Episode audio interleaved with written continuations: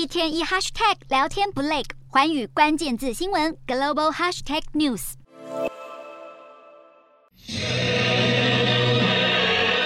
随着国歌响起，乌克兰蓝黄国旗冉冉升起，总统泽伦斯基单手置于胸前，带头高唱乌克兰国歌。这一刻，赫尔松的居民等了九个月，终于重回乌克兰怀抱。赫尔松市是莫斯科二月派兵入侵乌克兰之后第一个落入俄军手中的大城。由于赫尔松州位于重要战略位置，往西可打黑海，往东可通亚速海，因此全面收复赫尔松市，为乌克兰夺回通往整个赫尔松州的门户。对此，泽伦斯基骄傲表示：“乌克兰坚不可摧，并大力赞扬乌军击退俄军，收复赫尔松。”不过，对于泽伦斯基前往视察，克里姆林宫坚称赫尔松仍然是俄罗斯的一部分。而就在莫斯科和华府因为乌克兰战争关系持续紧张之际，俄罗斯工商日报引述消息人士披露，美国和俄国官员在土耳其首都安卡拉会谈。不过，对此土耳其婉拒发表评论，克里姆林宫则是不证实也不否认。另外，在乌国西部利维夫市，乌克兰军方为罹难的台湾志愿军曾胜光举行追思仪式，